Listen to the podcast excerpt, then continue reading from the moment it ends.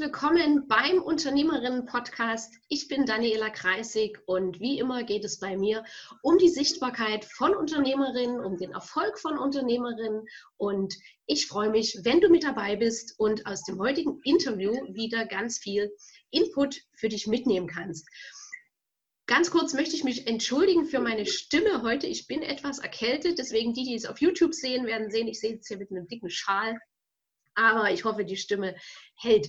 Ich freue mich ganz besonders. Mein heutiger Interviewgast ist Herr Dr. Dr. Rainer Zietelmann. Wir haben das zweite Interview, weil es einfach zu dem Thema Sichtbarkeit so viel zu sagen gibt. Und als erstes möchte ich, wer ihn noch nicht kennt, Herrn Dr. Dr. Zietelmann mal vorstellen. Er ist Historiker, Soziologe, Buchautor und natürlich erfolgreicher Unternehmer war acht Jahre bei der Tageszeitung Die Welt und leitete dort verschiedene Ressorts. Das sein eigenes Unternehmen gründete er im Jahr 2000. Das war ein PR-Unternehmen und das baute er innerhalb von 16 Jahren zu einem der führendsten PR-Unternehmen in der Immobilienbranche aus und hat es dann verkauft. Bis heute hat er 21 Bücher geschrieben. Darunter setzt er größere Ziele und die Psychologie der Superreichen. Und er beschäftigt sich ganz viel mit der Sichtbarkeit und der Bekanntheit von Unternehmern und Unternehmerinnen und genau über das Thema und das Thema Selbstvermarktung wollen wir heute reden. Herzlich willkommen, Herr Dr. Rainer Zietelmann. Schön, dass Sie da sind. Ja, danke und Ihnen auch gute Besserung erstmal. Ja. Vielen Dank. Herr Dr. Zietelmann, wir sind hier im Unternehmerinnen-Podcast. Das heißt, der größte Teil unserer Zuhörer und Zuschauer sind Frauen. Und Daher gleich meine erste Frage. Vermarkten sich Frauen zu wenig? Ja, also ich würde das nicht nur auf Frauen beziehen. Generell die meisten Menschen äh, verstehen nicht die Bedeutung von Selbstvermarktung, aber bei Frauen ist es äh, noch extremer. Man bekommt da halt äh, durch die Erziehung schon oft solche Glaubenssätze vermittelt, wie zum Beispiel äh, Bescheidenheit ist eine Zier oder sei kein Angeber äh, und so weiter, sei nicht so vorlaut. Ja, das kriegen viele Menschen mit, Frauen sicher noch ein bisschen stärker als Männer. Und dann wundern die sich später im Leben, wenn sie solche Glaubenssätze verinnerlicht haben, dass sie dann in der Leistung vielleicht besser sind als jemand anders in ihrer Firma, aber nicht so Karriere machen. Und da gibt es dann zwei Möglichkeiten, wie man darauf reagieren kann. Entweder kann man sagen, wie ungerecht oder dass man neidisch ist auf die äh, äh, Kollegen. Das hilft eigentlich nicht so richtig weiter. Ja? Oder man überlegt mal selbstkritisch, wo sind meine Defizite? Ja?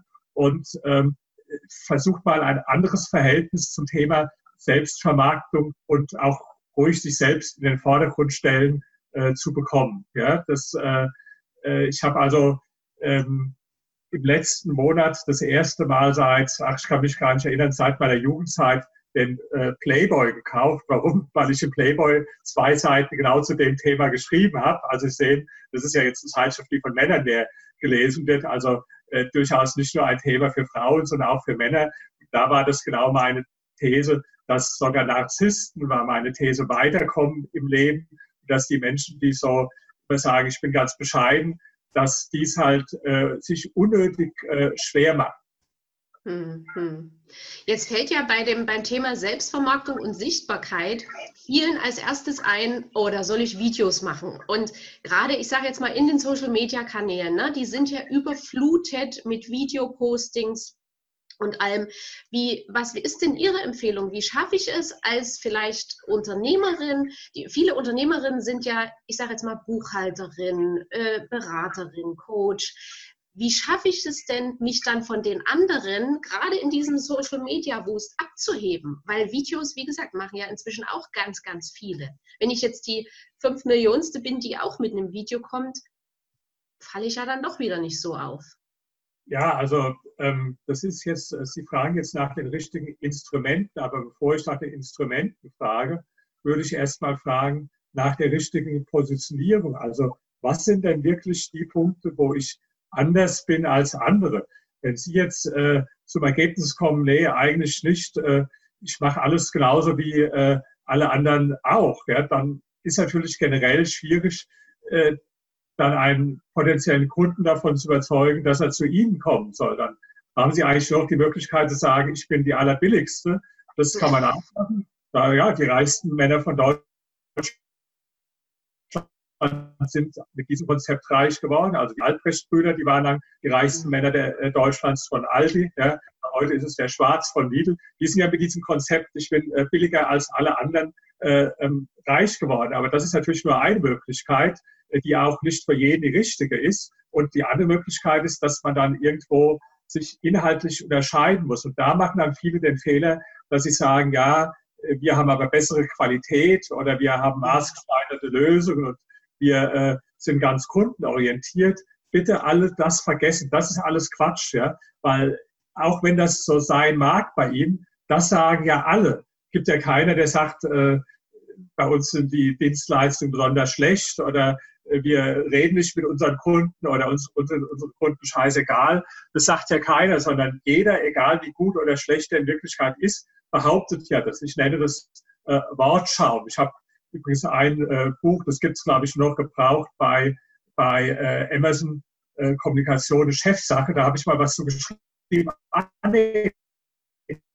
Da fällt mir ein, ich habe noch einige Exemplare. Wenn Sie mir nach Ihrer Adresse wählen, dann können Sie da die verlosen. Kommunikation Chefsache, da geht es genau um diese Themen. Da schicke ich Ihnen, ja, ich glaube, ich habe noch zehn Bücher, die schicke ich Ihnen zu. Die gibt es gar nicht mehr zu kaufen, die verlosen Sie dann. Fällt mir gerade ein, weil da geht es genau um dieses Thema. Da habe ich ein Kapitel zum Thema Wortschau. Ja, ja sehr gut, sehr gut, das machen wir. Ein zweites, ähm, ich sage jetzt mal ein zweiter Glaubenssatz, der beim Thema Sichtbarkeit auch oft kommt, ja, da brauche ich ja gute Kontakte, die mich fördern. Ist es wirklich so, dass man nur, wenn man gute Kontakte hat, die einem dann Türen öffnen, bekannt werden? Also wir kommen ja dann auch zu Madonna. Und gerade Madonna äh, hat ja den gleichen Manager wie Michael Jackson gehabt, den Freddie DeMann. Sagen Sie, ja, gute Kontakte sind wichtig, ähm, um sichtbar zu werden und ohne Kontakte ist es fast unmöglich? Also Kontakte sind sehr wichtig, aber trotzdem haben viele Menschen da verbinden was Falsches damit. Also ich habe ein anderes Buch geschrieben, die Gesellschaft und ihre Reichen, wo wir eine Befragung gemacht haben, äh, welche Rolle es jetzt spielt, dass man äh, Beziehungen hat. Ja? Und da waren die meisten der Meinung, dass es ganz wichtig ist, welche Beziehungen man hat, auch um vermögen zu werden. Äh, nur es gibt ein Missverständnis zu diese Beziehung, die muss man nicht haben, sondern die muss man aktiv aufbauen. Darum geht es. Ja? Also ähm, manche, die denken, in diese Beziehung muss man schon irgendwo durch die Eltern oder äh, indem man auf einer besonderen Schule war, mitbekommen haben. Ich habe einen äh, guten Bekannten, der heißt äh, Harald Christ, das ist auch ein bekannter Mann, der war, ist in der SPD sehr aktiv, der war auch mal als Wirtschaftsminister vorgesehen, ist auch erfolgreicher Unternehmer mit vielen Dutzend Millionen, der hat behauptet, der, der hat, seine Eltern waren äh, Arbeiter am Fließband äh, gewesen bei äh, Ford in, in Offenbach, glaube ich, oder bei Opel in Offenbach. Und ähm, der, der hat also gar keine Beziehung durchs Elternhaus oder so mitgebracht. Das ist aber der Netzwerker, den ich kenne, der die besten Beziehungen hat in die Politik, in die Medien, in die Wirtschaft, in die Banken. Also ich kenne keinen Menschen, der so toll äh, vernetzt ist wie der. Der hat nichts davon mitbekommen. Der hat die sich alle gemacht. Ja? Und äh, da hat er schon ganz früh mit angefangen. Der hat mir eine Geschichte erzählt. Da war er bei BHW, also diese Bauspar. Äh, mhm. Da war er 20 Jahre. Und also ganz unten in der Hierarchie. Und ganz, ganz oben in der Hierarchie, der oberste Boss vom Unternehmen hieß Wagner. Und da hat er dem mit 20 Jahren einen Brief geschrieben, er würde sich gerne mal zum äh, Meinungsaustausch äh, treffen über die Strategie vom äh, Unternehmen, ja, als 20-Jähriger. Ja. So, der ganz unten war in der Hierarchie. Der fand es aber toll, der hat ihn empfangen, dann hat er alles Geld äh, zusammengelegt, was er hatte, um sich einen Anzug zu kaufen, hat so eine kleine Präsentation gemacht und ist mit dem in Kontakt geblieben. Und so war der immer. Ja. Jetzt sind nicht alle Menschen von Natur aus so. Ja, aber ähm, nehmen Sie sich ein Beispiel daran. Also lange Rede, kurzer Sinn, ja, Kontakte sind wichtig, aber nein, man muss nicht mit diesen Kontakten äh, geboren sein schon, sondern man kann diese Kontakte machen, man kann äh, lernen. Äh, und ich meine, man hat ja nichts zu verlieren. Ja? Also ich selbst ich erinnere mich an, an eine Sache, ich hatte immer Bücher gelesen von Jim Rogers, das ist ein ganz bekannter Investor, der, äh, der hat auch viele Bücher geschrieben. Der steht auch im Guinness Buch der Rekorde, weil er mit dem Motorrad drei Jahre als erster Mensch durch 120 Länder um die ganze Welt gefahren ist. Und dann nochmal mit dem Auto zwei Jahre lang um die ganze Welt. Und der war schon, der hat 100 Millionen verdient, schon wo er jung war. Und äh, dessen Bücher habe ich gelesen. Und jetzt war ich im Urlaub in, äh, auf der Insel Bali und da hatte ich sein neuestes Buch gelesen und da hat er geschrieben, dass er jetzt nach Singapur umgezogen ist. Und ich war sowieso dann die Woche drauf in Singapur und da habe ich einfach äh, im Internet recherchiert, äh, dessen E-Mail-Adresse und habe ihm geschrieben, also Sie kennen mich nicht, aber ich kenne Ihre Bücher und ich bin auch nächste Woche in Singapur. Ich würde Sie gerne zum Abendessen einladen. Und da hat er geschrieben, ja, klar, können wir machen. Ich habe den getroffen, habe ihn auch das nächste Mal dann in Singapur wieder getroffen. Ich meine, äh, was hätte passieren können? Die E-Mail hat mich ja jetzt nur drei Minuten gedauert, äh, äh also gebraucht, die zu schreiben. Ja? Er hätte halt auch nicht antworten können oder hätte antworten können, nein, habe keine Zeit oder ja, aber was habe ich zu verlieren? Ja, und das verstehe ich bei vielen Menschen nicht, warum die nicht solche Sachen machen. Ich gebe zu, das funktioniert nicht immer. Also wir schreiben fast jeden Tag irgendwelche äh, äh, Fans, äh, die also meine Bücher gelesen haben oder äh, auf Facebook, so wollen sich gerne treffen mit mir, da gebe ich zu, da kann ich dem auch in der Regel nicht nachkommen, weil ich einfach sonst nur noch den ganzen Tag mich treffen würde. Und die machen auch oft den Fehler, dass sie schreiben, warum das für sie wichtig ist, aber sich nicht darüber Gedanken machen, was es, warum es für mich, was es mir bringen könnte. Ja. Aber ich will damit nur sagen, lernen Sie auf Menschen zuzugehen und Kontakte, die hat man nicht, sondern die, die macht man nicht. Mhm. Können Sie bitte das Buch nochmal nennen, weil da war der, hat der Ton kurz gehangen. Der Titel mit den Superreichen, was Sie gerade eingangs mit der Frage, hatten Sie das Buch erwähnt, aber da, da hat der Ton gehangen, da hat man nur noch mit Superreichen was verstanden. Ja, bei mir hängt der Ton manchmal. Ich hoffe, das ist nicht insgesamt so dafür. Also jetzt, wenn ich Sie höre, ich verstehe es dann trotzdem, aber ähm, ähm, ich weiß jetzt gar nicht mehr genau. Den Buchtitel. Du musst den Buchtitel nochmal nennen. Ja, ich also, weiß, weiß nur nicht, in welchem Zusammenhang ich das. Ich ja, wo es um die Kontakte ging. Da hatten Sie äh, eingangs gesagt, dass in, dem, in Ihrem Buch, dann hing der Ton und dann hat man nur noch die Superreichen verstanden. Sonst schreiben wir es dann in die Shownotes. Das fällt ihm sicherlich noch ein. Dann schreiben wir es dann. Also, äh, ja, das Buch weiß ich ja, wie es heißt. Psychologie der Superreich. Ich habe nur Zweifel, ob ich das Buch, ähm, ob ich das Buch eben erwähnt hatte. So. Ja, ja, das hatten Sie erwähnt. okay, ich weiß nicht mehr genau, äh, äh was ich jetzt an dem. Da schreiben wir es dann mit rein. Genau. Kommen wir mal zu Madonna. Das, war das Gesellschaft und äh, nee, das, das hieß anders, das Buch. Das hieß Die Gesellschaft und ihre Reichen. Ja? Äh, und, in dem, und in diesem Buch, ja, jetzt weiß ich wieder, äh, da ist eine Befragung drin, die wir in Deutschland gemacht haben und wo wir gefragt haben, was denn wichtig ist, um reich zu werden und äh, wodurch Reiche reich sind. Da haben halt viele Leute gesagt, durch Beziehungen oder durch äh, Kontakte. Das war der ja, Kontext. Genau. Vielen Dank. Und jetzt kommen wir mal zu Madonna. Sie haben sich ja eingehend äh, auch mit Madonna beschäftigt und ihrer Bekanntheit. Und da ist ein Ausschnitt aus ihrem neuen Buch, dass die damalige Managerin auf die Frage, ob Madonna begabt sei, geantwortet hat, ihre, unter anderem, ihre Stärke liegt in ihrer besonderen Persönlichkeit und ihrer Fähigkeit, eine großartige Bühnenshow abzuziehen. Jetzt ist es natürlich im Showbusiness genial, wenn man, eine, wenn man das Talent hat, eine Bühnenshow abzuziehen. Aber jetzt äh, brechen wir das mal wieder auf die normale, sage ich mal, kleine Unternehmerin in, in einem Dorf zwischen Dresden und Berlin runter.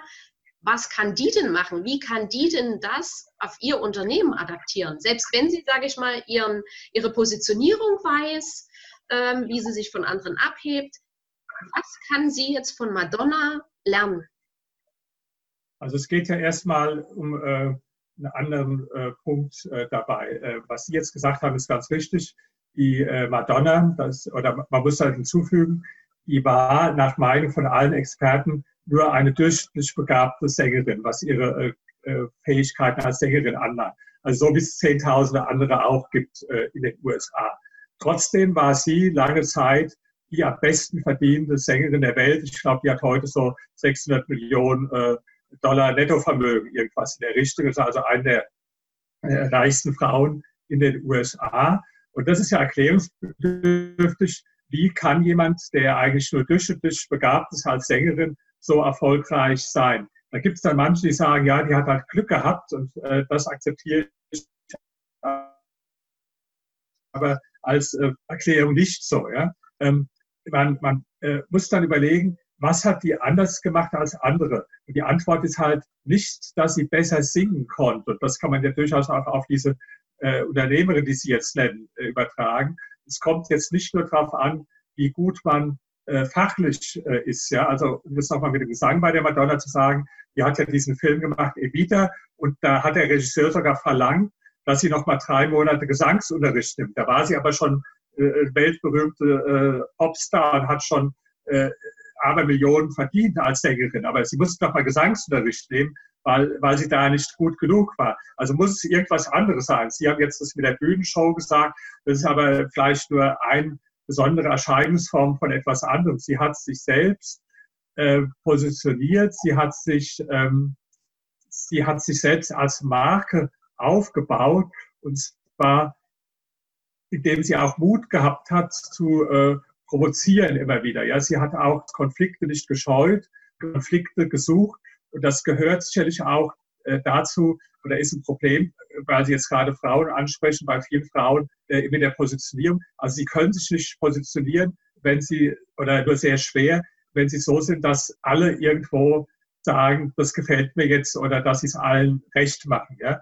Sie, sie, es gehört immer dazu auch ein Grad der äh, der Provokation, äh, etwas aus der Persönlichkeit herauszulassen, aus der die eigene Persönlichkeit äh, zu zeigen, von innen nach außen. Und äh, da haben viele Menschen Angst davor. Frauen, glaube ich, noch mal mehr als Männer, weil in dem Moment, wenn sie das tun, wenn sie also ihre Persönlichkeit zeigen, so wie sie sind, ja, dann gibt es immer einige, die sagen, toll, super, das gefällt mir. Es gibt aber genauso andere, die sagen, also das finde ich ja jetzt absolut unmöglich. Ja? Und äh, mit dieser Kritik können Frauen oft noch weniger umgehen als Männer. Viele Männer können es auch nicht, aber bei Frauen ist es nochmal ausgeprägter, dieses, ich möchte allen gefallen, ich habe Probleme damit, wenn äh, äh, andere irgendwo äh, dann mich kritisieren oder äh, mich schlecht machen oder so, ja. Und ähm, diese Angst, die hält die Leute davon ab, ihre Persönlichkeit zu zeigen. Weil wenn sie ihre Persönlichkeit zeigen, wird es immer dazu führen, dass es Menschen gibt, die das anzieht, aber es wird auch Menschen geben, die das abstößt. Ja? Und ich mache das ganz bewusst. Also zum Beispiel, äh, wer mal auf meiner Facebook-Seite äh, ist, ja, da mache ich zum Beispiel manchmal so, äh, obwohl das jetzt ja gar nicht mein Beruf ist, mache ich so Bilder vom, nach dem Sport oder so mit so, mit so Muskelposen. Ja? Und da gibt es immer dann so und so viele, die sagen, toll und toller Körper und klasse, so möchte ich auch mal aussehen. Da gibt es aber auch andere, die sagen, Mensch, sind sie vielleicht, äh, haben sie eine narzisstische Persönlichkeitsstörung oder das gefällt mir überhaupt nicht. Ja? Oft, wenn man dann die Fotos mal anguckt, der Leute, die es schreiben, haben selbst einen ganz dicken Bauch. Ja? Und äh, bleiben dann aber, so will ich ja nicht aussehen wie Sie. Ja? Also das gehört dazu, das muss man mit äh, äh, zur Kenntnis nehmen. Das ist auch so, wenn ich einen Vortrag halte. Ich halte ja viele Vorträge. Ja? Und da weiß ich immer, da gibt es Leute, die sind total begeistert, das sind Fans, die stehen danach noch zwei Stunden an, die wollen Autogramm haben, die wollen ein Foto mit mir haben. Aber ich bin ganz sicher, es gibt genauso welche, die sagen, Mensch, also das war ja äh, völlig daneben und äh, was ist das für einer, der ist ja total von sich äh, äh, äh eingenommen so weiter und was hat er da gesagt, ja. So, das nehme ich hin als einfach als Tatsache, das ist so. Und das fällt Frauen oft schwer, diese mit, mit Ablehnung äh, umzugehen. Ja? Ich mhm. weiß nicht, woran es liegt. Ich habe mal, ähm, ich habe beim Fernsehen, das war ganz interessant, mit einem Verhaltensforscher, einem Biologen, der hat das so schon evolutionsbiologisch erklärt. Der hat gesagt, äh, Männer, die sind gewohnt, schon jetzt bei der Partnersuche sehr viel mehr Ablehnung. Also das ist für einen Mann normal. Man äh, geht vielleicht in den Club und spricht äh, Mädchen an und dann sagen halt die meisten dann eher, nee, habe kein Interesse oder was weiß ich, ja. Also sich oft einen Korb zu holen. Das nimmt man als Mann hin, ja. Manche nehmen das lockere, manche nicht, ja. Ich habe mal einen gekannt, der hat gesagt, äh, äh, ist mir doch egal, wenn die Nein sagt, gibt genug andere, gehe ich zur nächsten so, ja. Also die sind dann irgendwo manche da abgehärtet, ja. Für eine Frau, die vielleicht fünf, sechs Mal hintereinander hören würde von einem Mann, hm, äh, ja, ich finde ich ja ganz nett, aber so als Frau, nee, also kann ich mir nichts mit dir vorstellen, ja das nagt dann schon sehr stark am Selbstwertgefühl. Das mhm. sind auch nicht so stark gewöhnt, äh, so viel Ablehnung und Zurückweisung äh, in dem Bereich zu erfahren. Ja? So, das war jetzt noch nicht meine Erklärung, das war dessen Erklärung, ob das stimmt oder nicht, weiß ich nicht. Ist jetzt ja aber nichts, was, äh, was irgendwo biologisch in jemandem jetzt so verankert wäre, dass man sich ändern kann. Man kann es aber bewusst machen und kann sagen, okay, mein Problem ist vielleicht dass ich mehr lernen muss, mit Ablehnung umzugehen, dass ich mehr lernen muss, dass es normal ist, äh, wenn ich meine Persönlichkeit nach außen zeige, dass es auch Menschen gibt, die mich äh, ablehnen, äh, die sagen, was ist das für eine, wie blöd ist die? Und solange ich nämlich diese Angst nicht überwinde, kann ich mich nicht positionieren, weil die einfachste Art, äh, anders zu sein als andere, ist ja, wenn man seine Persönlichkeit voll und ganz von innen nach außen kehrt, weil es gibt keinen Menschen, der die gleiche Persönlichkeit hat wie sie. Das sind wir alle verschieden. Nur, dass wir diese Verschiedenheit oft uns nicht so getrauen zu zeigen, ja, weil wir dann die Angst haben vor der Ablehnung. Und wenn wir einmal lernen, diese Angst zu überwinden und zu sagen, das gehört dazu, das ist ganz normal, ja, dann ist es der erste wichtige Schritt, um sich zu positionieren. Und das, um jetzt auf die Madonna zurückzukommen, hatte die auch. Ja, die hatte also äh, dann oft so Tabuthemen. Die katholische Kirche, die äh, ist dann gegen sie vorgegangen. Sage mal, ich glaube, in Kanada gedroht worden mit einer Anzeige, weil sie irgendwo auf der Bühne äh, da zu sexu sexuell irgendwo offensiv äh, agiert hat. Ja. Äh, hat dann auch so ein Buch gemacht, das hieß Sex, wo dann die, äh, was zwar schnell ausverkauft war als Bestseller, aber wo manche andere gesagt haben, die macht sich völlig unmöglich. Und dann aber, das ist jetzt ganz wichtig, hat sie aber auch die Kunst besessen, dann wieder ein Stück zurückzugehen. Man muss das oft auch austesten, ja. Die hat es dann ausgetestet. Wenn sie jetzt gemerkt hat, hm, da bin ich jetzt in der Provokation vielleicht doch zu weit gegangen, dann hat sie wieder so eine gefällige äh, Girly-Show oder irgendwo so ein gefälliges Lied gemacht, was so dem Massengeschmack entsprochen hat, ist also wieder auf die Menschen zugekommen, ja. Und das mhm. ist eine ganz große Kunst, ja, dass man also jetzt einfach wild wie der Elefant zwischen Porzellanladen zu laufen und zu sagen, ich äh, äh, provoziere jetzt mal alle und mache jetzt möglichst viel Radau. Da, äh, so einfach ist es auch nicht, ja? sondern es ist die Kunst der wohldosierten Provokation, also an die Grenze zu gehen. Aber wenn man sieht, ich bin jetzt zu deutlich über die Grenze hinausgegangen, dann auch wieder die Fähigkeit zu haben. Und das kann man von der Madonna lernen, ein Stück in den Mainstream äh, zu gehen und äh, dieses Dosieren, das lernt man aber nur, wenn man es macht. Also wer nie an seine Grenze geht oder darüber hinaus, der wird ja auch gar nicht erfahren, äh, wo, die, wo die Grenze ist. Mhm. Da sind wir gleich bei dem, bei dem Thema. Ähm gezielte Provokation hat ja äh, Madonna eingesetzt und sie sagten, dass viele trauen sich nicht eben an ihre Grenzen zu gehen und ihre Persönlichkeit nach außen zu kehren. Wenn ich jetzt sage, okay, ich habe ich hab zehn Frauen, die äh, würden an ihre Grenzen gehen, aber wie finden sie denn die? Wie finde ich denn bei mir, dass das an Persönlichkeit ähm, was ich rausbringen kann, weil das, das ist auch das, was ich in meinen Beratungen immer höre, dass die Unternehmerinnen da sitzen und sagen, naja, aber an mir ist doch nichts Besonderes. Wie findet Frau denn das Besondere an sich, was sie dann nach außen tragen kann oder was sie äh, von den anderen dann wirklich so unterscheidet, dass, ich sage jetzt mal, die Buchhalterin, ne, die, die kann nicht mit Sex selbst rausgehen oder die Rechtsanwältin. Äh, das ja, ist, äh, also ich meine, ich, ich glaube eigentlich nicht, dass die Frauen sagen oder meinen, an mir ist nichts Besonderes, sondern die meinen, an der Dienstleistung oder an dem Produkt, was ich bringe, ist nichts äh, Besonderes. Und das ist ja ein großer Unterschied. Ja? Die meint jetzt wahrscheinlich, wenn sie sagt, an mir ist nichts Besonderes, dann meint sie, die Dienstleistung, die ich anbiete, die ist jetzt nicht so sehr verschieden von äh, dem, was die anderen anbieten. Aber davon spreche ich im Moment gar nicht, sondern ich spreche von der Persönlichkeit. Ja? Dass jetzt jemand sagt, ich selbst bin nichts Besonderes, ja, das wäre eigentlich schon sehr traurig, weil die meisten Menschen, die sind und halten sich auch für was Besonderes, nämlich für ein Individuum, das sich äh, durchaus von anderen unterscheidet in ganz vielen Dingen. Ich glaube auch, dass sich die meisten Menschen selbst für etwas Besonderes in der Art halten, also als, als Mensch, als Person. Äh, da legen auch die meisten Menschen großen Wert drauf, dass sie sagen, ich bin schon anders in meiner Art als andere und sie werden auch in ihrem Bekanntenkreis kaum zwei Leute finden, wo sie sagen, die haben wirklich identische Persönlichkeiten oder die sind jetzt gleich. Also ist schon jeder anders. Vielleicht sind die Dienstleistungen gleich, aber dann ist es halt so, gerade in diesen Bereichen, es ist ja auch irgendwo ein People's Business, sagt man. Ja, zum Beispiel Anwälte, klar, mein Notar, der äh, macht jetzt auch nichts anderes als äh, andere Notar, Notare. Ja? Äh, er ist fachlich gut, das ist immer die Voraussetzung. Ja? Aber noch wichtiger ist, er, äh, er hat einen persönlichen Zugang zu mir. Er, er zeigt sich mir als Mensch und nimmt mich selbst als Mensch wahr und zeigt sich auch als Mensch ja?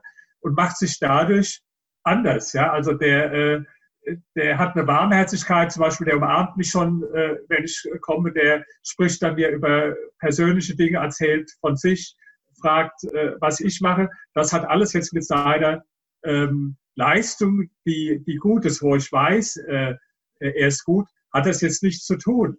Aber ähm, er zeigt seine Persönlichkeit als Mensch und dadurch mag ich ihn und äh, freue ich mich auch einfach, ihn zu treffen. Und das ist ja auch im geschäftlichen Kontakt äh, etwas ganz Wichtiges. Wissen Sie, äh, wenn ich jetzt ähm, als Dienstleister einen Kunden äh, gewinnen möchte, ja, dann ist es ja nicht, dass der mich jetzt wie ein Roboter sieht.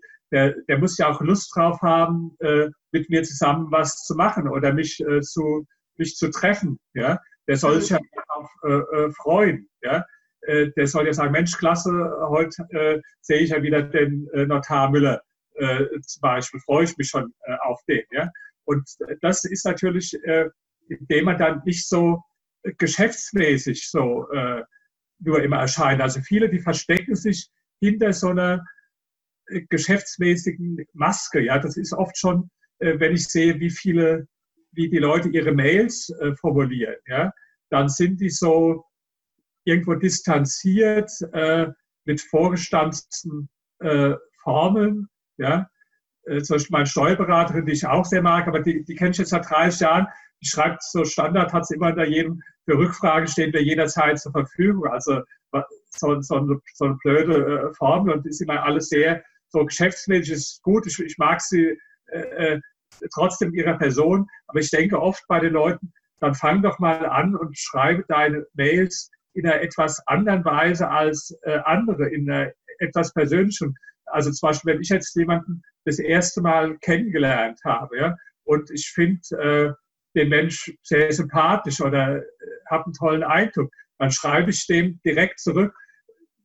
Habe mich so gefreut, Sie kennenzulernen und darf ich es einfach mal so direkt sagen, ich, äh, ich fand Sie unheimlich äh, sympathisch so. Ja? Das macht ja kaum jemand. Wer macht das nach dem ersten Gespräch?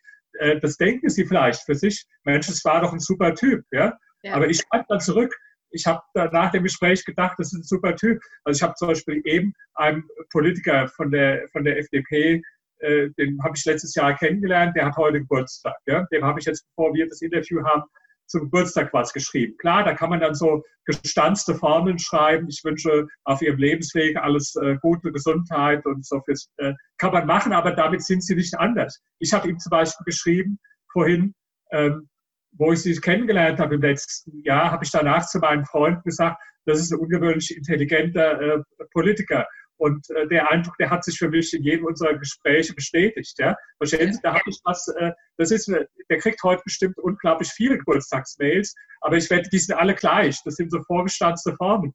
Aber das, was ich jetzt geschrieben habe, nämlich das, was ich jetzt empfunden habe, dass ich gedacht habe, Mensch, das ist ein super intelligenter Typ. Ja? Äh, wer schreibt dem das heute. Wahrscheinlich bin ich da der Einzige. Ja? Und das heißt, mhm. es fängt schon an, wenn Sie äh, ähm, zum Geburtstag jemandem äh, gratulieren, eine Mail schreiben oder so, oder ob Sie überhaupt zum Geburtstag gratulieren. Wer, wer macht das, dass er seinen Kunden zum Geburtstag gratuliert? Aber wenn, dann äh, lieber weniger, aber in der persönlichen Art. Also zum Beispiel diese, diese Karten, wo so ein vorgeschrieben ist, alles Gute zum Geburtstag und dann so ein Kringel, schmeißen sie weg. Das ist eher unhöflich. Weil sehe ich, das ist ja so eine Massen, da sitzt er irgendwann da und macht so 100 Kringel auf so. Geburtstag oder Weihnachtskarten und schickt die dann irgendwo, sagt der Sekretärin, verschickt die mit einem Verteiler. Die Arbeit können Sie sparen. In der Zeit, wo Sie Ihre 100 Kringel machen, dann schreiben Sie lieber an äh, zehn wirklich wichtige Kunden, drei wirklich persönliche Sätze, die Bezug nehmen auf sie. Also es gibt ganz viele Arten, auch wenn Sie jetzt diese Buchhalterin sind oder so, wo Sie sagen, die vielleicht eine vergleichbare Leistung anbietet, wo man aber auf einer persönlichen, menschlichen Ebene schon sich unterscheiden kann und äh, anders sein kann als, äh, als andere.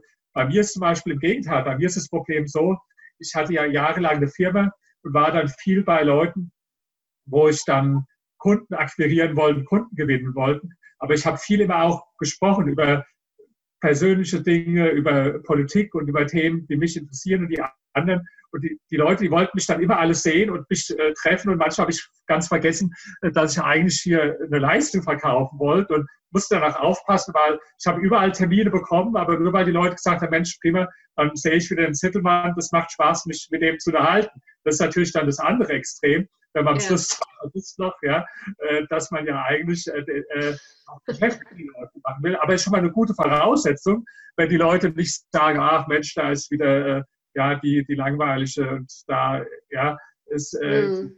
verbissen und verkrampft herkommt, sondern da ist jemand, wo man sich darauf freut, äh, den, den Menschen äh, zu sehen. Ja. Ja, das ist ja aber dann, sage ich mal, wenn man sich dann darauf freut oder wie Sie von Ihrem Notar gesagt haben, ne, der, der, der einen zur Begrüßung umarmt, dann kennt man sich ja schon.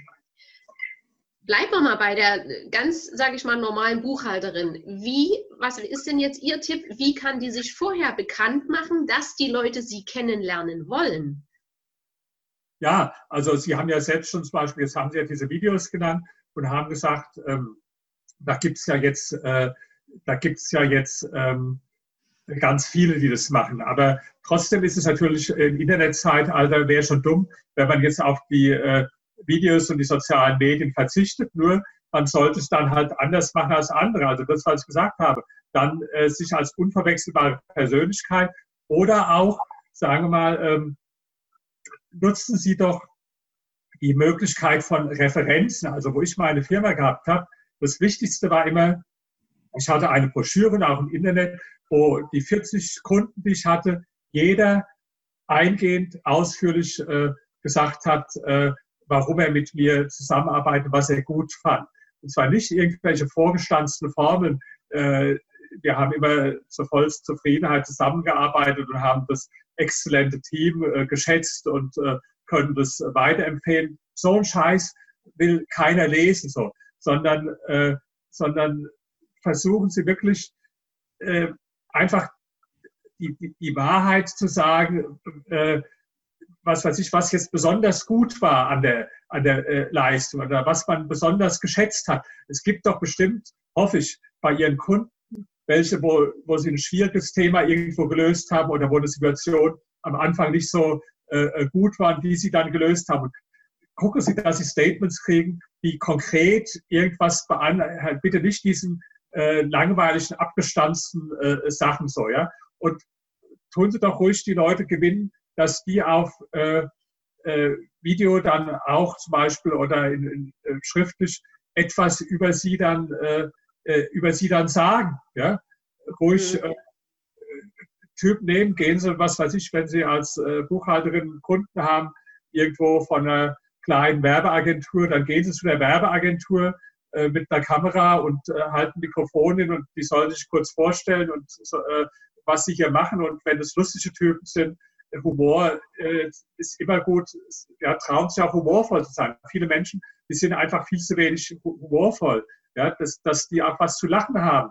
Dann ja, machen Sie das so, dass es irgendwo, wenn Sie in Ihrem Kundenkreis ein paar lustige oder humorvolle Typen haben oder irgendwelche, die ein bisschen besonders mhm. ungewöhnlich aussehen, ja, äh, sagen Sie, Mensch, können Sie mir einen Gefallen tun, ich mache gerade so einen kleinen äh, äh Vorstellung für mich im Internet, dürfte ich mal zu Ihnen in die Firma kommen, Sie können dann Ihre Firma äh, äh, kurz vorstellen mit ein paar Sätzen und dann was zu unserer Zusammenarbeit sagen. Ja? Also ja. das sind jetzt nur so Ideen, die mir spontan kommen, aber man sollte einfach spontan Ideen sammeln, jetzt einfach so sich hinsetzen und dann so auf YouTube irgendwas erzählen, was man für eine gründliche Buchhaltung macht oder so. Also das führt natürlich zu überhaupt nichts, weil das äh, behauptet ja jeder. Man muss schon ja. irgendwo einfach kreativ sein und Dinge überlegen, äh, wo, man, äh, wo man anders ist und sich, wie gesagt, auch als Person durchaus dann, äh, dann in den Vordergrund äh, stellen. Vielleicht, äh, was weiß ich, vielleicht, äh, ich bin auch nicht unbedingt dagegen, äh, das jetzt mit, äh, mit persönlichen Interessen oder zu verbinden. Vielleicht haben Sie irgendein Hobby, äh, zu dem Sie dann auch posten und machen. Und dann gibt es andere Leute, die das Hobby haben und dann fühlen sich die Menschen schon irgendwie verbunden und sagen, ach so, das ist ja gemeinsam, die reitet ja auch oder die ist ja auch äh, äh, äh Pferdefan oder wie bei mir mit, mit dem äh, Sport, mit dem äh, Fitnesstraining, ja, oder auch äh, mit der mit der Politik. Vielleicht haben sie irgendwie einen besonderen politischen Zugang. ja, der wird dann manche halt stören, aber andere, werden dann sagen, aha, die, die oder der denkt so wie ich, da fühle ich schon mal was äh, mhm. gemeint an. Vielleicht sind sie jetzt irgendwo besonders grün, was ich jetzt nicht bin, ja, aber äh, warum dann auch nicht das mit einbringen? Ich meine, es gibt heute 20 Prozent der Leute, die, die grün sind. Dann tun sie vielleicht äh, andere davon äh, irgendwo abstoßen, aber macht ja nichts. Die 20 Prozent der ja. sind ja als Zielgruppe schon mal äh, groß, groß genug, aber die fühlen sich dann vielleicht mit ihnen verbunden, auch wenn es mit Buchhaltung gar nichts, äh, gar nichts äh, zu tun hat. So. Mhm. Ich hatte äh, vor vielen Jahren hatte ich selber mal einen Artikel über mich im Spiegel und wollte das eigentlich, ich wollte das gerne auf meine Webseite setzen. Ähm, ich darf aber das Logo vom, von dem Magazin der Spiegel nicht verwenden. Also kriege ich das nicht veröffentlicht. Also, das sage ich mal so, wer viel fragt, kriegt auch viele Antworten. Ich vermute, Sie haben die gefragt, ja? Ja, logisch, weil ich äh, Urheberrechtsverletzungen oder so was, da ist ja nicht zu spaßen damit. Das kann ja schnell teuer werden. Und von daher habe also, ich dann doch da angefragt. Also ich mache das auch, dass ich äh, auf meiner Website, da sind ja äh, hunderte von, was weiß ich, äh, Zeitungen mit den Logos. Also ich mache das, ich weiß, dass man das Fragen genehmigt, aber dann haben sie die Probleme. Wer viel fragt, kriegt auch viele Antworten. Also wo kein Kläger ist, ja, das, also das ist sehr unwahrscheinlich, dass dann einer kommt und geht genau auf ihre Website und sagt, da ist das Logo vom Spiegel, jetzt gehen wir gegen die vor. Also kann theoretisch passieren. Sie können auch, wenn Sie, wenn Sie nachher joggen gehen, äh, irgendwo ist ein Gewitter vom Blitz getroffen werden. okay. Also da wäre ich jetzt mal nicht so, äh, das äh, äh, mag da welche geben, aber ich habe jetzt noch von keinem gehört. Es gibt sicherlich so Fälle, aber das ist so, so, äh, so unwahrscheinlich. Ja. Okay. Mal, mal sehen, vielleicht äh, gehe ich das Risiko ein. Aber wenn, was, wenn das wahrscheinlich jetzt mit dem Podcast raus ist, wird der Spiegel erst recht gucken. aber, aber ja, ja, das ist jetzt auch das sehr, sehr unwahrscheinlich, dass jetzt gerade irgendeiner beim Spiegel, der für die Themen zuständig ist, jetzt äh, das schaut. Äh, nee, ähm, es ist ja auch so, den Artikel, wenn ich es richtig verstanden habe, den haben Sie aber schon online gestellt. So, ja? Ähm, ich habe auch noch im Magazin. Ich habe ja das Magazin hier. Also ich könnte den ohne Probleme einscannen und äh, auf die Seite nehmen. Und Sie haben auch den ganzen Artikel gar nicht online gestellt. So. Das, ich, das war, wann war denn das? 2006, 2007. Ich weiß gar nicht, ob das da alles online schon so, so war. Also das weiß ich jetzt nicht. Sie haben so, weil so einen Link können Sie ja sowieso machen. Ja, das sagt ja keiner was dagegen. Aber Sie können den natürlich abfotografieren. Klar, da kann dann jemand kommen. Aber ich meine, das Einfachste ist ja auch, wenn in dem, waren in dem Artikel irgendwo drei, vier Sätze über sie drin, die jetzt. Ja, klar. Waren da jetzt so drei, vier besondere Sätze drin, die man herausziehen konnte, wo man die irgendwo was positiv Wertendes beinhaltet haben? Ja, sicherlich. Also die finde ich sicher. Da, da, würde ich mal diese Sätze sowieso rausziehen nur und dann drunter schreiben, der Spiegel. Das ist sowieso besser als so ein uralten Artikel, weil da sagt ja jemand, der Artikel, der ist ja uralt, das ist ja schon x Jahre her, wer weiß, äh, das ist nicht so besonders äh, aussagefähig. Aber wenn Sie einfach zum Beispiel die drei Sätze rausziehen ja, und äh, dann drunter schreiben, der Spiegel oder sich auch trauen, das Logo drunter zu machen oder der Spiegel oder die ganzen, die Sätze ganz groß, da würde ich jetzt auch gar nicht das Datum drunter schreiben. So, das da wirkt ja irgendwo wie, was weiß ich, ganz früher, wer weiß, einfach die, die drei, vier besten Sätze rausnehmen und dann der Spiegel drunter schreiben. Ja, coole Idee. Danke. Weil es ist natürlich ganz wichtig, dass man auch äh, versucht, ähm, dann, ähm, dass man nicht selbst nur was über sich sagt, sondern andere. Also das ist ja letztlich äh, PR. Ja? Und äh, da machen auch die meisten viel zu wenig. Ja? Ähm, dass man also ähm, guckt, dass auch Medien etwas über einen schreiben, aber da muss man sich natürlich vorher überlegen, warum sollte das Medium etwas über mich schreiben? Habe ich denn überhaupt eine interessante Story, irgendwas Besonderes äh, zu, zu äh, bieten? Ja, also ich bin sehr viel in den Medien präsent. Jetzt zum Beispiel im letzten Monat war Schweiz in der Handelszeitung, da war jetzt ähm, ein äh, Artikel über mich, äh, sechs Seiten. Da war dann auch ein Fotograf bei mir, hat äh, hat Fotos gemacht in der Zeitschrift Bilanz, war ein Artikel, vier Seiten über mich gewesen. Dann habe ich, äh, wie gesagt, im letzten Monat war sogar Playboy zwei Seiten gehabt. Also ich mache mit Medien, ja. Und ähm, klar, von der Buchhaltung, die Sie jetzt immer angeführt haben, da, die wird jetzt nicht äh, ohne weiteres erreichen, dass da ein Medium über sie äh, berichtet. Aber vielleicht ist es ja die äh, in der Lokalzeitung äh, oder so, wenn sie irgendwas Besonderes hat, und das muss man sich ja sowieso überlegen, ob man irgendetwas, äh, ähm, ja, ich empfehle ja auch manchmal, sich auf irgendetwas zu spezialisieren. Ja? Mhm. Also die meisten, die haben Angst zu spezialisieren, weil sie sagen, dann äh, gewinne ich ja diesen oder jenen Kunden nicht. Also Steve Jobs hat mal gesagt, äh, Positionierung heißt nicht, ähm, sich auf, oder Fokussierung heißt nicht, sich auf bestimmte Sachen zu konzentrieren, sondern heißt Nein zu sagen zu ganz vielen äh, anderen Dingen. Ja? ja, ja. Und, ähm, das, äh, das äh, würde ich auch so, so, so sagen. Und ähm, jetzt, ich nehme ein Beispiel, wo ich jetzt damals, Sie haben ja gesagt, ich hatte damals äh, die, eine PR-Agentur gegründet. Übrigens war nicht eine der führenden, sondern es war absolut mit großem Abstand die Nummer eins Marktführer in der Beratung von Immobilienunternehmen. Ja? Okay. Und wo ich die Firma gegründet habe, da gab es bestimmt schon 2000 PR-Firmen in Deutschland, aber es gab keine, die sich ausschließlich nur auf die Immobilienbranche fokussiert haben. Und äh, klar, dadurch haben wir äh, 99 Prozent der Unternehmen als Kunden für uns ausgeschlossen erstmal, aber konnten in unserer Zielgruppe, in diesen 1 Prozent, die vielleicht Immobilienunternehmen sind, da konnten wir dann sagen, wir haben die Kompetenz, wir verstehen was davon, von euren Themen und äh, wir hatten dann auch die Empfehlungen von den, von den anderen und äh, das heißt, also wir haben verzichtet auf ganz viele Kunden, auf fast alle. Wir haben uns nur darauf fokussiert, auf diesen kleinen Kreis von, äh, von äh, Immobilienunternehmen und waren da dann aber absolut äh, die Nummer eins und äh, Marktführer, weil da hat uns auch jeder die Kompetenz geglaubt, weil wir halt gesagt haben, wir machen nicht alles und jedes, sondern ja. wir machen das, aber das machen wir richtig und davon verstehen wir auch was. Ja, und äh, das äh, äh die meisten anderen PR-Firmen, die haben es halt anders gemacht. Die haben gesagt, wir machen alles und jedes und hatten aber damit kein wirkliches USP. Ja? ja. Und das ist äh, sicherlich auch eine Überlegung wert, wenn man eine Firma hat, dass man die Aktivitäten oder die Zielgruppen äh, sehr stark einschränkt und eingrenzt und äh, dadurch äh, dann an Glaubwürdigkeit, an Kompetenz gewinnt. Ja, Bleiben wir mal beim Thema Medien und zwar Prinzessin Diana. Sie haben sich ja eingehend auch mit ihr beschäftigt und ihrer Sichtbarkeit und gehen da auch in Ihrem neuen Buch, was, was im November diesen Jahres erscheint, ein. Das kommt noch nicht im November, das kommt irgendwann, das schreibe ich erst. Ach so, sorry, dann habe ich das vermehrt. Tatsächlich schon äh, dran, weil da bin ich jetzt erst dabei. Aber Sie haben recht, ich habe mich damit beschäftigt und die Prinzessin Diana ist ein wunderbares Beispiel, weil die ähm, war jetzt nicht besonders intelligent, im Gegenteil, also im Sinne herkömmlicher Intelligenz, wie man es im Intelligenztest misst. Da hätte die wahrscheinlich äh, äußerst schlecht abgeschnitten, weil die ist mit 16 Jahren von der Schule, die ist zweimal bei der Mittelschulprüfung äh, durchgefallen.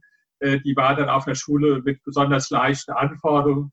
Sie hat, ich glaube, nur mal einen Preis bekommen für das äh, besten gehegte Meerschweinchen oder sowas. Ja. Also äh, das das Einzige, was ihre Mitschüler gemerkt haben, zu ihren Hamstern besonders lieb war. Also die war jetzt, sagen wir, rein intellektuell gesehen äh, absolut keine Leuchte. Hat sie auch mal sich selbst mal gesagt. Sie hat gesagt, ich bin dumm wie Bohnenstroh. Aber sie hat eine emotionale Intelligenz äh, gehabt und ein Gespür für PR und für Medien. Die hat auch nicht viel gelesen. Die hat nur immer Liebesroman von Barbara Cartland gelesen. Das war also die einzige Bücher, die sie überhaupt in ihrem Leben gelesen hat und hat immer Yellow Press äh, gelesen, also keine anspruchsvolle Zeitung, sondern nur die ganzen Klatschgeschichten. Die kannte sie aber von vorne bis hinten und kannte da auch jeden Reporter und hat äh, ein unglaubliches Geschick entwickelt, mit diesen Medien umzugehen und hat eine hat geniale äh, PR-Strategien dann auch entwickelt. Sie hatte ja dann mit ihrem Mann äh, die äh, erheblichen äh, Probleme und dann war es für sie wichtig, sich in der Öffentlichkeit so zu positionieren, äh, dass sie also als die Gute dasteht. Und das ist ihr auch gelungen.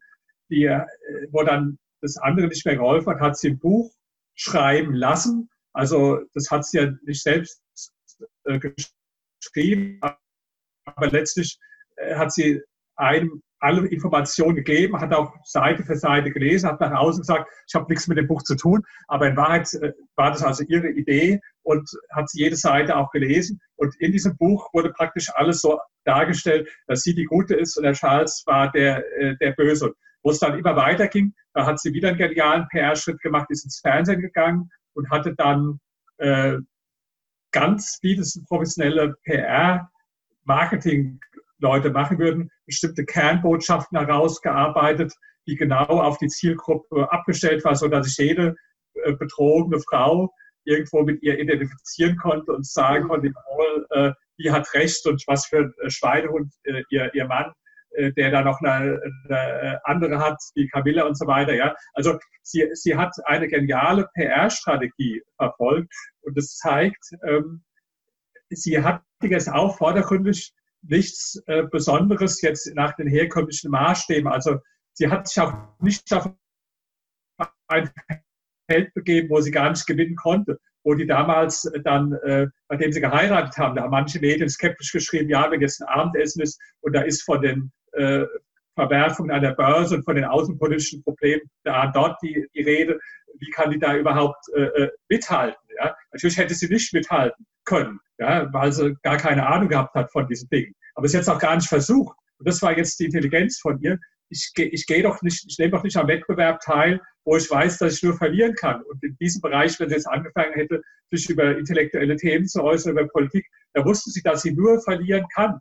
Also hat sie was anderes gemacht. Ihre Positionierung hieß die Königin der Herzen, ja, äh, weil sie hat, äh, sie war ja psychisch jetzt sehr labiler Mensch, ja, äh, die eigentlich mit keinem Mann in ihrem Leben irgendwo zurechtgekommen ist, auch mit den meisten Freunden nicht zurechtgekommen ist, die äh, Essstörungen hatte, die sich selbst verletzt hat, also eigentlich äh, psychisch hochproblematisch. Aber solche sehr labilen Menschen, die haben oft, das nennt man der Psychologie so ein Helfersyndrom, empathisch, ja, weil da sie selbst so schwach und verletzlich sind, können sich mit anderen Schwachen äh, sehr gut einfühlen und identifizieren. Und das hat sie genau zu ihrem USP gemacht, dass sie dann halt für andere sich eingesetzt hat, dass sie überall für alle Menschen in Not oder in Schwierigkeiten mhm.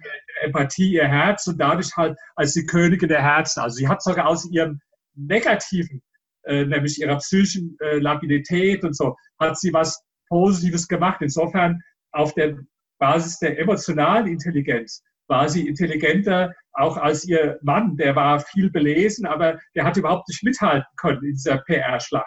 Der hat die verloren, ja, weil sie geschickter war. Und das, warum sage ich das? Das zeigt, selbst wenn man jetzt in bestimmten Bereichen vielleicht nicht so toll ist, man muss also nicht mal besonders gebildet oder intelligent sein, zeigt dieses Beispiel. Ja. Intelligent meine ich im herkömmlichen Sinn. Ja. Aber äh, also im Sinne, wenn sie jetzt Intelligenztest gemacht hätte, wo sie bestimmt also extrem schlecht abgeschnitten hätte. Ja? Aber im Sinne von emotionaler Intelligenz, da hat sie halt viel was voraus gehabt. Und äh, das ist, äh, was kann man also daraus lernen, dass man sagt, äh, äh, begeb dich nicht auf Felder, wo du sowieso nicht gewinnen kannst, sondern suche den Bereich, wo du äh, was zu bieten hast, das, und versuche auch vielleicht eine Schwäche in eine Stärke äh, zu machen. Und das haben viele Leute, also mit denen ich mich beschäftige. Stephen Hawking zum Beispiel, der, der Physiker, der, der konnte ja nicht mehr sich bewegen, dann im Rollstuhl konnte auch dann nicht mehr sprechen und äh, hat sich ja nur noch mit der Computerstimme verständigt. Aber er hat dieses Bild im Rollstuhl, äh, ist auf Titel von seinem Buch äh, gebracht worden. Und er hat also, es ist gar nicht versucht zu verstecken, sondern hat praktisch dieses, äh, diese äh, Behinderung hat er dann wieder zu seinem USP gemacht, hat sich praktisch als, als Zeichen für die Überlegenheit des Geistes gegenüber dem äh, Körper, dass der Geist also selbst im schwachen Körper alles erreichen kann. Da hat er eine Story draus gemacht, er eine PR-Story gemacht. Und er hat später gesagt, also für meine Wissenschaftlerkollegen, für die anderen Physiker, da war ich einer von vielen anderen Physikern. Ja? Der hat ja nicht mal einen Nobelpreis bekommen wie, wie andere. Ja, Aber ja. für die Öffentlichkeit war er der bekannteste Wissenschaftler seiner Zeit. Warum? Weil er über die Kunst der Selbstvermarktung, er hat populärwissenschaftliche Bücher geschrieben, Bestseller. Das macht doch normal gar kein äh, äh, Physiker. Die sprechen auf irgendwie Fachkongressen und schreiben einen Aufsatz in der Fachzeitschrift, die von tausend anderen Physikern gelesen wird und äh, die sonst keiner versteht. Und er sagt, ich will einen Bestseller schreiben. Er hat Verlag gesucht, wo er gesagt hat, Bedingung ist, dass man ein Buch in jeder Bahnhofs äh, dann äh, Buchhandlung an jedem Flughafen erhältlich sein muss. Das macht doch sonst keiner. Das zeigt nur immer, es langt nicht irgendwo gut zu sein. Klar, der war gut als Physiker. Wir sprechen hier nicht von Schaumschlägern, aber das zeigt, dass jeder Mensch, selbst wenn er irgendwelche Nachteile hat, äh, die nach außen kehren kann, wenn er es das halt nicht versteckt, sondern ähm, äh, auch sich getraut, die eigene Persönlichkeit nach außen zu kehren. Okay, also ist im Prinzip wirklich das Fazit, schauen die eigene Persönlichkeit und was kann ich davon nach außen kehren. So wie Sie es gerade gesagt haben. Ja, dann habe ich noch selbst, ich möchte mich noch selbst vermarkten jetzt auch, ja. Mein ja, das. Setze dir größere Ziele, ja. Ist also mein erfolgreichstes Buch, ist in neun Sprachen jetzt schon erschienen. Jetzt kommt es äh, in zwei Wochen in, äh, in, China noch raus. Äh, in einem Monat äh, kommt es dann in ähm, Großbritannien raus, nächstes Jahr in den USA. In Deutschland gibt es das Buch aber schon. Setze dir größere Ziele, kommt jetzt in der siebten Auflage bald. Da ist auch die Geschichte von, äh, von Madonna drin. Es sind viele Männer, aber es sind auch Geschichten von einigen Frauen, die ich da erzähle, die also sehr bemerkenswert sind. Die interessanteste Geschichte ist zum Beispiel von jemand, eine tolle Unternehmerin, äh, Beate Use. Jetzt sagen mhm. viele, da kann ich nichts mit anfangen mit den Produkten. Ich auch nicht, aber darum geht es gar nicht, sondern es geht darum, wie eine Frau, die im Krieg irgendwo aus dem Nichts kam, wie die dann äh, das, das, größte äh, Erotikkonzern Europas aufgebaut und an die Börse gegangen ist. Ja. Also man kann von vielen Menschen was lernen oder ich habe die Geschichte drin von Coco Chanel zum Beispiel, äh, die, äh, wie die ihr Unternehmen aufgebaut hat. Ich habe auch die Geschichte äh, von der Frau Ruth Handler hieß die, die die Barbie-Puppe erfunden hat. Auch eine tolle Geschichte, die gegen alle Widerstände äh, gekämpft hat und diese erst ausgelacht haben, wo jeder gesagt hat, die ist bekloppt, kein Mensch wird so eine Puppe kaufen, die sieht ja aus wie eine Prostituierte. Wer kauft so eine Puppe, ja? Hat aber ihr Ding gemacht. Und also es sind viele Geschichten über Männer, es sind aber auch einige Geschichten, habe ich gewusst, über, über erfolgreiche Frauen, die ich äh, reingenommen habe und äh, wo man also sehr, sehr viel daraus, äh, daraus lernen kann. Oder mit wem ich mich jetzt beschäftige, da habe ich jetzt erst angefangen, die ersten 100 Seiten Oprah Winfrey. Oh ja. ja die, die, die aus ganz schwierigen Verhältnissen kam, in, äh, äh, in äh, sehr schwierigen Verhältnissen aufgewachsen ist. Sie sagt auch, sie sei äh, als äh, äh, Kind oder Jugendliche missbraucht worden und so weiter. Die hat heute zweieinhalb Milliarden Dollar auf ihrem Konto, ist eine der berühmtesten Frauen in den USA. Und äh, das empfehle ich auch. Lesen Sie ruhig so Geschichten über solche äh, Frauen, über, äh, über Oprah Winfrey, wie ich jetzt gesagt habe, oder die Biografie über Madonna zum Beispiel, äh, interessant. Da kann man immer für sich auch Inspiration draus ziehen und äh, Dinge draus, äh, draus lernen. Ja. ja. Das Buch habe ich auch. Ähm, es, es, ist ein Buch bei mir im Regal mit den meisten äh, Post-it-Zetteln an der Seite, also mit den meisten Dingen. Die, ja? Nein, Ihr Buch setzt dir größere Ziele. Ja, ah, setzt dir größere Ziele, ja, toll. Also das, das ist ja sowieso, das sollte ja jeder jetzt nach der Sendung äh, äh, kaufen, äh, das Buch, ja. Äh, weil äh, ich sage mal, wenn man erfolgreich sein will, äh, heute sind viele Menschen, die lesen nicht genug, ja, aber lesen ist doch eigentlich nur Erfahrung von anderen Menschen für ja. sich verwerten, ja. Und Warren Buffett, der immer einer der reichsten Menschen seit Jahrzehnten ist der Welt, der äh, hat gesagt, er hat schon als Zehnjähriger jedes Buch in der Stadtbibliothek gelesen, wo irgendwo Finanzen war im Titel. Und sein Partner, der Charlie Wanger, äh, mit dem er die ganze Firma aufgebaut hat, von dem sagt man sogar, die Kinder haben ihn immer genannt, ein Buch auf zwei Beinen, weil er angeblich jeden Tag äh, auf Buch liest. das muss jetzt nicht, da haben vielleicht alle keine Zeit dafür, ja. Aber ähm, ist schon äh, klar, ich bin jetzt ein bisschen voreingenommen, weil ich selbst Bücher schreibe, aber ich bekomme so viele Zuschriften immer von Menschen, die mir sagen, ich habe Ihr Buch gelesen, ich bin dadurch Unternehmer geworden, mein ganzes Leben hat sich äh, verändert oder ich habe es jetzt schon zum fünften Mal gelesen, Menschen, die mich auf der Straße ansprechen. Ich habe jetzt noch eine äh, Fortsetzung aktuell, da schicke ich Ihnen mal, also ich schicke Ihnen zwei Sachen nachher gleich zu. Sie müssen mir gleich Ihre Adresse schicken. Ja? ja. So, dann schicke ich Ihnen ein Buch äh, Kommunikation ist Chefsache, weil man das gar nicht mehr kaufen kann. Ja? ja. Das schicke ich Ihnen zu, das können Sie dann verlosen oder was weiß ich äh, machen mit. Dann schicke ich Ihnen aber auch noch fünf Stück von meinem äh, neuesten Buch. Das können Sie dann auch noch, das heißt die Kunst des erfolgreichen Lebens. Ja, ja gerne. Und das sind, äh, das ist ein Buch, habe ich Zitate gesammelt aus 2500 Jahren von Cicero und von Konfuzius bis zu Steve Jobs und dazu aber immer geschrieben, was bedeutet das konkret für dich. Und am Ende von jedem Kapitel ist auch so ein äh, sind Arbeitsaufgaben, äh, die man dann auch äh, praktisch durchführen kann. Ja. Ein 20 Wochen Arbeitsprogramm. Und das ist praktisch die Ergänzung. Wer Sätze der größeren Ziele gelesen hat, der sollte dann dieses Buch und da schicke ich Ihnen dann auch mal äh, fünf Stück äh, zu nachher, die können Sie dann äh, auch verlosen äh, bei Ihren Zuschauern. Wunderbar, vielen, vielen Dank. Herr Dr. Zietelmann, die Zeit ist um. Wir haben sie sogar schon überschritten. Ich könnte noch Stunden, noch tagelang mit Ihnen über das Thema reden. Uns gehen die Themen nicht aus. Nee, also ich glaube, wir müssen noch ein drittes Interview machen.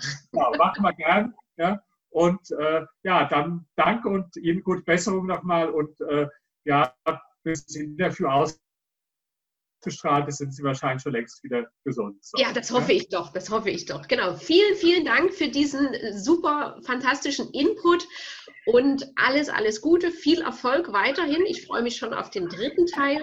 Und ja, wenn dir das Interview, der Podcast gefallen hat, dann schenk uns gern ein Like, einen Daumen hoch, teile gern das Interview, damit möglichst noch viele, viele Unternehmerinnen und Frauen die Tipps umsetzen können und in die Sichtbarkeit kommen, weil jede Unternehmerin, jede Frau ist etwas Besonderes. In diesem Sinne sage ich Tschüss und bis zum nächsten Mal.